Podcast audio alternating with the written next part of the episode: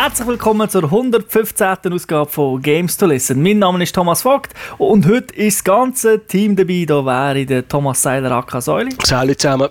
Und der Stefan Leuberger AK Onkel. Jo. Und das ist nämlich auch gut, dass wir alle da sind, weil heute besprechen wir das große, große PC-Spiel, wo die Leute 20 Jahre darauf gewartet haben. Es geht um Diablo, aber mehr Details hat uns der Säule in der Gamers Launch.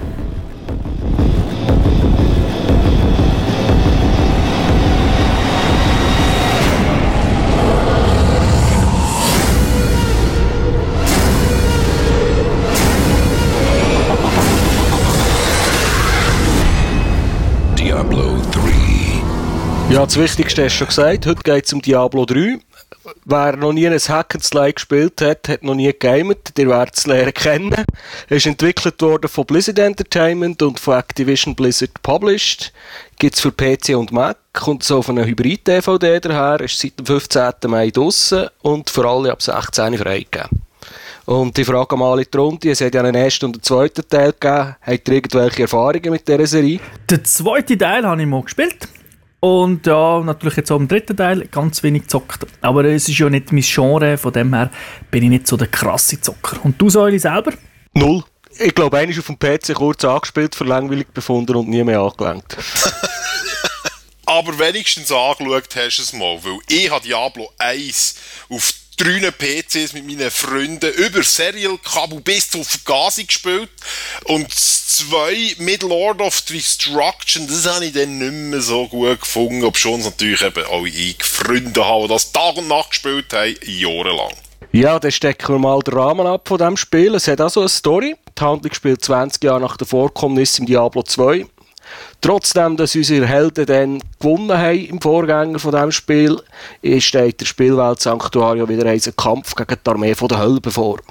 Der Spielcharakter reist in die Stadt Neutristram, um dort den Einschlag von einem Stern zu untersuchen, der vom Himmel gefallen ist, woher kommt er auch. Die Lea, eine Bewohnerin von diesem Ort, bittet ihn zudem noch, ihr bei der Suche nach ihrem Onkel Deckard Kane zu helfen, weil der wird seit dem Einschlag von diesem Stern in die Kathedrale vermisst. Best ever. Kommen wir zu den Features von diesem Spiel. Wir haben es schon erwähnt, das ist ein Hack-and-Slay-Spiel mit einer isometrischen Perspektive, so von schräg oben in 3D-Grafik. Die Kampagne dauert auf normalem Schwierigkeitsgrad so 20 bis 25 Stunden. Es hat äh, zwei Spielmodi, Softcore und Hardcore. Kann jetzt der Steff wahrscheinlich mehr dazu erklären. Dazu gibt es noch vier Schwierigkeitsgrade, die von normal bis Inferno gehen. Äh, wir haben fünf verschiedene Charakterklassen zur Auswahl. Selbstverständlich hat das Spiel ein Skilltree. Wie du schon erwähnt hast, man kann es Coop spielen, wie die Vorgänger auch schon, mit bis zu vier Spielern. Natürlich gibt es ein Quest-System, etwas, wo wir wahrscheinlich nicht alle so Freude dran haben. Das Spiel ist always on, wir brauchen also immer eine Internetverbindung. Das Ganze ist in der, in der neuen Havok Physik Engine gemacht. Das kannst du auch noch ein bisschen besser erklären, Steff, was das so für Auswirkungen hat. Wir haben interaktive Umgebungen, viele Dungeons, zufallsgeneriert, also wahrscheinlich unendlich Spielspaß und selbstverständlich ein Gesundheitssystem mit Auto-Healing, Tränken und wahrscheinlich kann man sich auch vergiften. Gehen wir mal zum Review. Äh, Säule meint natürlich mit unendlich Spielspaß, das meint er ironisch. Ich bin nicht ganz sicher, weil es ist nicht ein scheiß Spiel, wie jetzt hier ist angedeutet Ja, worden. nein. Und dir Diablo Banal sagt ja sowieso keine Ahnung. Aber es tönt so, wenn zufallsgenerierte Dungeon, das ist doch unendlicher Spielspaß. Das ist wie Download-Content von den User, unendlicher Spielspaß. Absolut so ist, habe ich das auch verstanden. Natürlich ist das ein ironischer Kommentar gewesen, aber eben. Fangen wir mal bei A an und nicht beim Z. Menü, Dialog, das GUI von diesem Spiel ist einfach. Man findet den Einstieg wirklich sofort und das Ganze ist auch schön gemacht. Man muss nichts auswendig lernen oder irgendwie so. Es ist wirklich eingänglich, man sieht es, man kommt raus, wunderbar. Das Problem an dem Ganzen ist, durch das ist es natürlich halt auch nicht so individualisierbar, wie man das vielleicht von anderen Titeln, namentlich WoW, würde kennen. Wobei eben auch dort, es ist zwar ein Spiel, wie der Säuli gesagt hat, wo man always on muss sein, aber es ist nicht wirklich ein MMO, weil man kann das vierte hoch spielen und nicht mit hunderten von Leuten zusammen. Am Anfang, beim Start des Spiels, ist es so, gewesen, die Server sind überlastet, gewesen, wir nicht können zocken. Und auch jetzt gibt es immer wieder Maintenance-Window, manchmal kurzfristig angekündigt. Das heisst, wenn du jetzt Zeit hast zum Spielen, allein kannst du teilweise nicht zocken. Das ist ein bisschen nervig. Ja. Noch kurz zu dem Menü, was mir besonders gefallen hat für einen Anfänger. Es hat so Pop-ups, also immer wenn etwas Neues kommt, wird das Spiel sozusagen kurz angehalten und dann wird er gezeigt, so jetzt irgendwie das linke Icon macht jetzt etwas Neues und so. Also ist wirklich für Anfänger sehr, sehr gäbig. Genau, und das wird, das ist durchgängig, es ist auch vom Schwierigkeitsgrad her, also von dem, was man muss machen, wirklich einfach. Man hat am Beginn, zu Beginn nur einen einzigen Schwierigkeitsgrad und das beschreibe ich eigentlich als Story-Modus, der Schwierigkeitsgrad. Man kann das genießen. Dort ist ein kleines Problem, die Story ist ein bisschen Hanebüchen und von dem her weiss ich dann nicht, ob man es wirklich kann geniessen kann. Aber es kann eben auch zu Qual werden, dann nur ein Schwierigkeitsgrad, weil ein bisschen geübtere Spieler, und eben, der hat es gehört, es geht 20 Stunden, wenn man sich nicht gerade super in Arsch äh, klemmt. 20 Stunden, das kann halt der wirklich geübten Spieler schon ein bisschen zum Verdruss werden, weil es nicht wirklich eine Herausforderung ist. Und wenn man die höheren Schwierigkeitsgrade will, brauchen muss man die zuerst anlocken, und zwar durch, durchspielen vom Spiel. Kannst du dir gerade schnell erklären, es gibt ja noch ein anderes System, es gibt ja, wo man schon ab Level 10 kann freischalten kann. Richtig, es gibt den Unterschied eben zwischen dem Softcore und dem Hardcore-Modus. Und das hat weniger mit Pornografie und mehr mit dem Leben vom Charakter zu tun. Im Hardcore-Modus ist es nämlich so, dass wenn man dort stirbt, ist man tot. Tod ist endgültig. Man ist einfach hin und dann kommt der Charakter in eine Ahnengalerie und die ist noch schön gemacht, aber spielen wird man mit dem nie mehr können. Und, vergesst nicht, eben, es ist always on. Also, wenn ihr Lag habt und ihr seid tot, müsst ihr nicht mal am Support schreiben, hey, ich Lag gehabt, du bitte Resen, gibt es nicht, ist einfach weg, oder? Und diesen Modus kann man auch noch mal in einer höheren Schwierigkeitsstufe spielen, he? Auch wieder in diesen vier Schwierigkeitsgraden kann man das durchspielen. Also das ist schon krass. Wer das Spiel liebt, wird mit dem hunderte von Stunden verbringen. So viel Geduld hätte ich wahrscheinlich nicht. ich auch nicht, ganz ehrlich gesagt. Aber kommen wir zu einem ganz wichtigen Punkt vom Spiel, nämlich zu den Skills. Wie man das sonst kennt von so Rollenspielen, ist es ja oft so, dass man einen Skill-Tree hat. Also ein Tree bedeutet ja, dass es eine Verästelung gibt und dass man entscheiden kann, wo die links durch, wo die rechts durch, vielleicht in der Mitte gibt es doch hier nicht. Das ist eigentlich mehr eine Liste. Wenn man ein gewisses Level erreicht, dann unlockt man halt einfach die nächste Fähigkeit. Also man kann keine Builds mehr machen und sagen, ich bin zwar ein Barbar, aber ich will mich mehr in Richtung sowieso entwickeln. Oder nein, ich bin zwar auch ein Barbar, aber ich gehe lieber ein Richtung dort her. Kann man hier nicht mehr machen. Grundsätzlich ist jeder gleich. Weil sie aber natürlich auch gemerkt haben, dass das halt ein, ein grosser Erfolgsfaktor von den Vorgängern ist, haben sie sogenannte Runen eingeführt. Und auch die Runen werden bei einem bestimmten Level, wo der Charakter erreicht hat, unlocked. Und dann kann man seine Skills, die man hat, durch die Runen modifizieren. Als Beispiel tue ich hier den Hexer bemühen. Da gibt es zum Beispiel Runen, wo man kann den Damage verändern kann. Also die Spinnen machen immer als Beispiel 20 Schaden und dann kann ich sagen, okay, tue noch die Runen dazu, dann mache ich noch 20% Feuerschaden dazu. Oder Giftschaden. Oder physikalischen Schaden.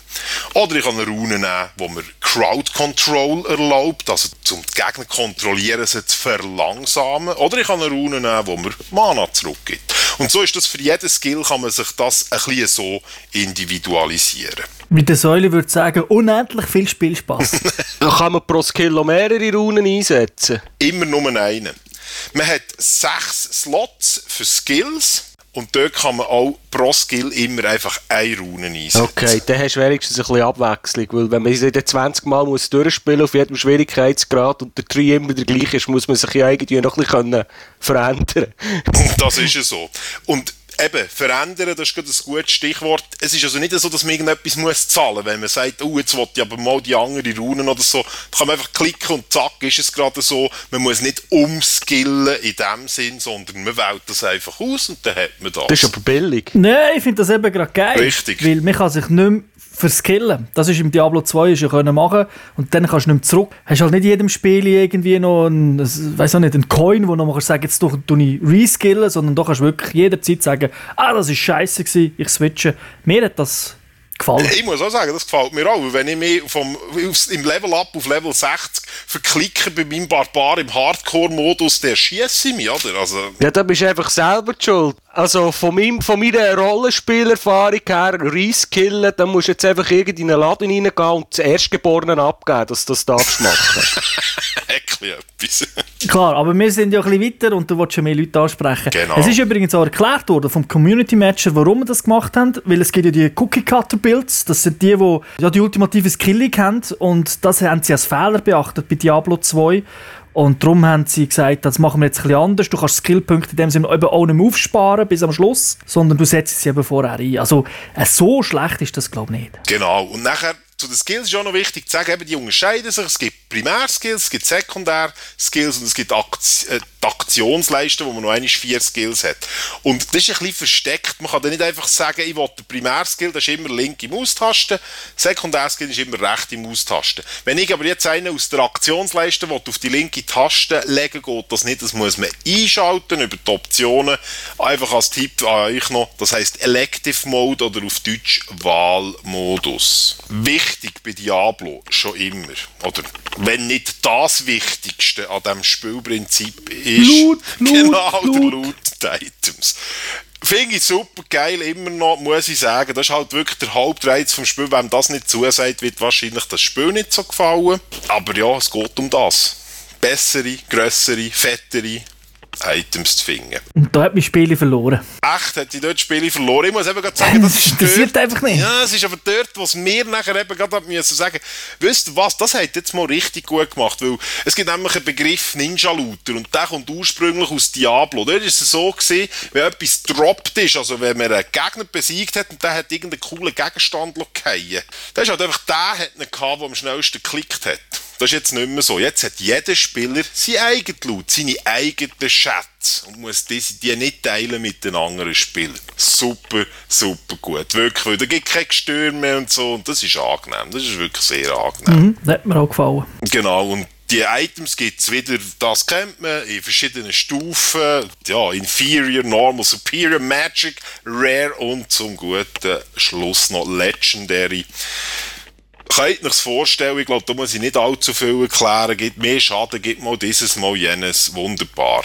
Das Tauschen von Items unter seinen eigenen Charakteren ist auch viel vereinfacht. Da braucht man nicht mehr Freunde, wie man das früher, wo man ihm gegeben hat. Also ein richtiger Mensch, wo man dem das gegeben hat, hat man sich ausgeloggt, mit dem Neuen eingeloggt und jetzt wieder gehen braucht es nicht mehr. Man hat so eine Kiste in-game und in dieser Kiste hat man Slots und die ist bei allen Charakteren gleich. Also ich jetzt einfach in die Kiste, logge mich aus, nehme einen neuen Charakter rein, nehme es wieder raus und has. Und folglich sind auch die Unlocks, und das gibt es auch für die Kiste, kann man Geld zahlen, bekommt man mehr Platz drinnen. Gilt natürlich selbstverständlich dann auch für alle Charaktere. Und etwas, was spieltechnisch mir zum Beispiel bei WoW nicht so gefallen hat, haben sie hier berücksichtigt. Der Damage, den man als Spielfigur macht, ist abhängig von seinem Level und vom Item. Und nicht einfach von der Fähigkeit, wie sie in einem Spiel ist. Hat den Vorteil, dass es gleich fair ist für alle. Weil bei WoW hat es eine Zeit lang gegeben, dass halt einfach Kämpfer hure stark waren, weil die gerne neue Waffen nehmen und der Zauber ist einfach am Arsch gewesen, auf gut Deutsch, weil er halt einfach seinen Zauberspruch gehabt hat und das nur wenig können verbessern mit den Items. Nicht im Umfang, wie das hat können.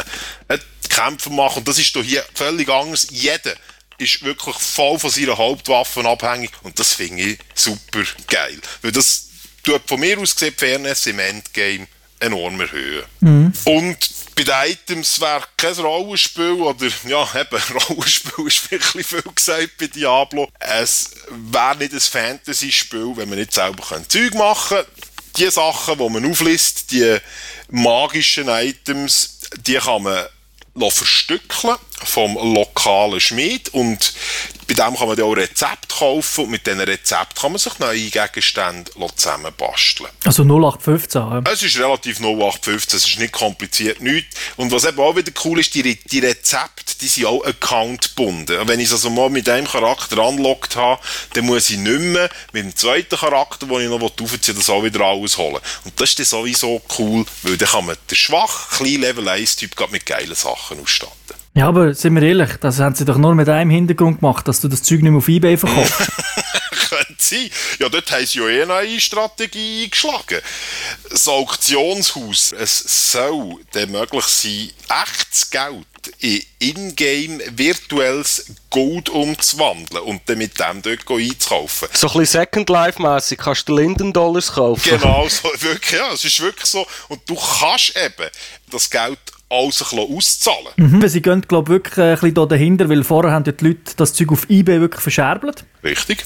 Und dann haben sie gefunden, du, warum machen wir nicht selber Geld? Und äh, haben dann noch eine Umgebung, wo in Anführungszeichen keine Beschisser gibt oder beziehungsweise die halt schneller gefunden werden. Genau. Das heisst, äh, die Industrie in Nordkorea, äh, in Südkorea, wo sie in den Städten wirklich in den Gameshops hocken und gehen Items looten, wird nicht weiter, wird nicht aussterben. Aber Blizzard wird dran verdienen und nicht eBay. Genau, genau. da habe ich nämlich noch Statistiken. Spielen momentan 39% von all den Spielern in Südkorea, die eben diese Station spielen, Diablo 3. Krass. Wow. Und 60% spielen StarCraft 1, oder was? Vermutlich. Eben, was am Auktionshaus, das muss ich noch schnell anfangen, weil das, äh, anfügen, weil das ist ein Feature, das mir gefallen hat. Wenn man noch nicht so gut rauskommt, welche Items sind jetzt gut und so für mich, wenn man ins Auktionshaus geht, dann tut er einem empfehlen, hey, die Items sind im Moment gerade zum Verkauf und die würden noch gut zu deinem Charakter und zu deinem Level passen. Finde ich gut, und das ist wirklich, es sind keine Scheißvorschläge, ähm, auf dem tiefen Level, es sind keine Scheißvorschläge, die er einem dort gibt. Und ein wichtiges weitere Element in diesem Spiel ist selbstverständlich der Multiplayer-Modus. So lustig wie es ist, alleine rumzuziehen, mit, mit den Freunden ist es immer lustiger. Multiplayer, das ist ja zusammen, also nicht gegeneinander. Ja. Es ist ja relativ einfach. Braucht es eigentlich wirklich? Also, oder schnorst du einfach dort, was du gestern gemacht hast im Geschäft oder so? Oder über sonst irgendetwas? Oder musst du wirklich zusammenspielen, musst dich koordinieren? Wie ist das? Also, du hast es eigentlich schon gesagt. Es ist auf dem normalen Schwierigkeitsgrad nicht wirklich nötig, dass man da irgendetwas zusammen macht. Also, Gegner werden stärker.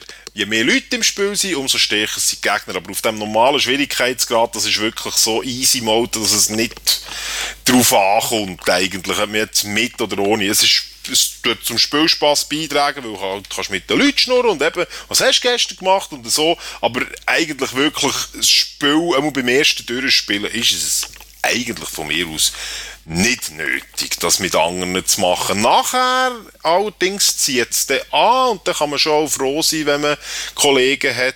Kann aber auch halt einfach sein, weil die die richtige Taktik kennen, wie man den einen oder anderen Boss leitet. Von dem her, ja.